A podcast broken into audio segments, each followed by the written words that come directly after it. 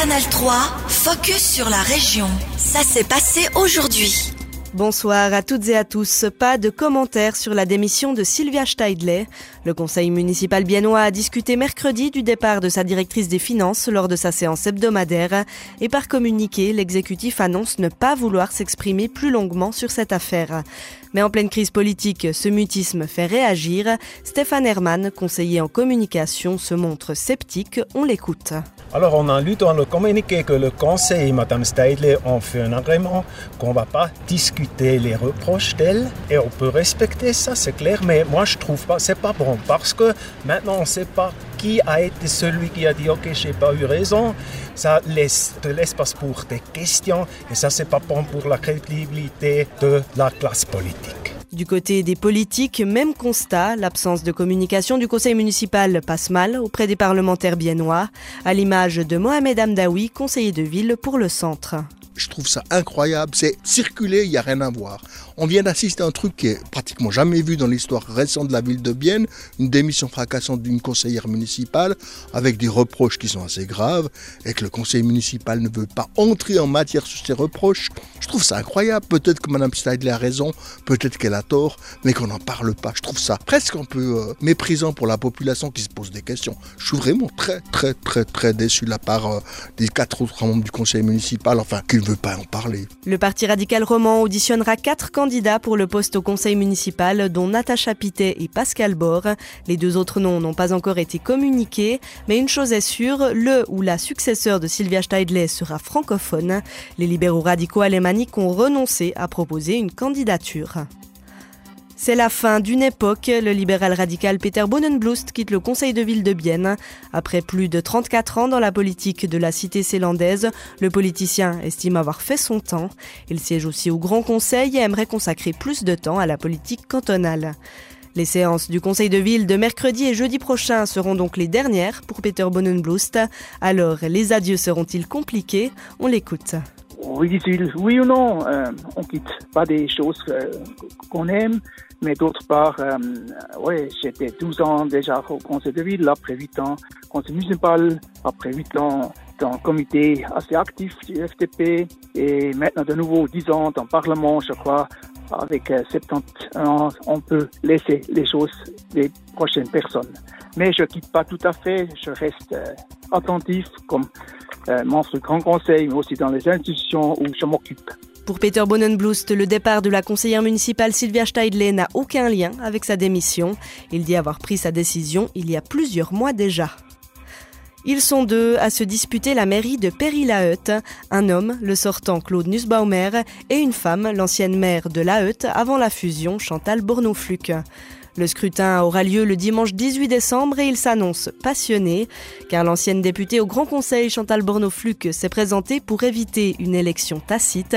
Elle voulait apporter un choix à la population et reproche son manque de communication à Claude Nussbaumer. On l'écoute. Lorsque nous nous rendons en assemblée municipale, nous posons des questions, c'est un silence assourdissant ou ce sont des réponses, des demi-vérités. Et d'autre part, c'est vrai, un manque de transparence.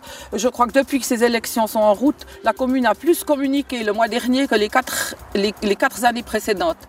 Donc, ça aura au moins servi à quelque chose. Mais on espère quand même qu'on pourra faire changer les choses en accédant à la commune. Clonus Baumer, lui, est à la tête de l'exécutif de Péry-la-Heute depuis 2019 et il rejette les accusations d'une communication défectueuse.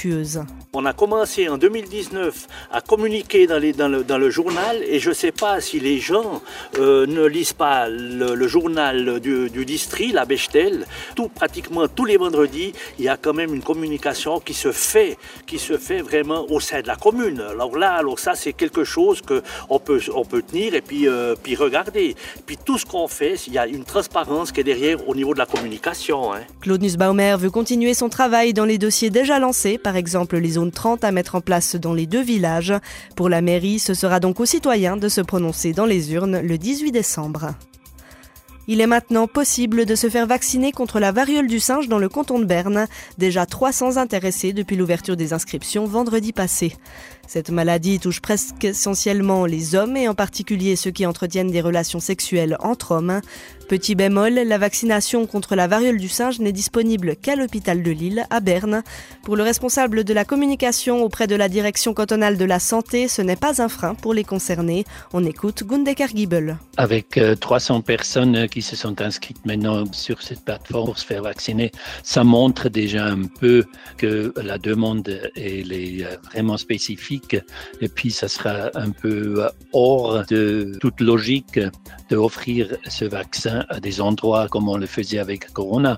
Parce que pour le Covid-19, on avait quand même euh, des, milliers, des centaines de milliers de personnes qui devaient être vaccinées dans le canton de Berne. Et puis ici, on parle euh, pour le moment de 300 personnes. Deux doses de vaccin sont nécessaires contre la variole du singe.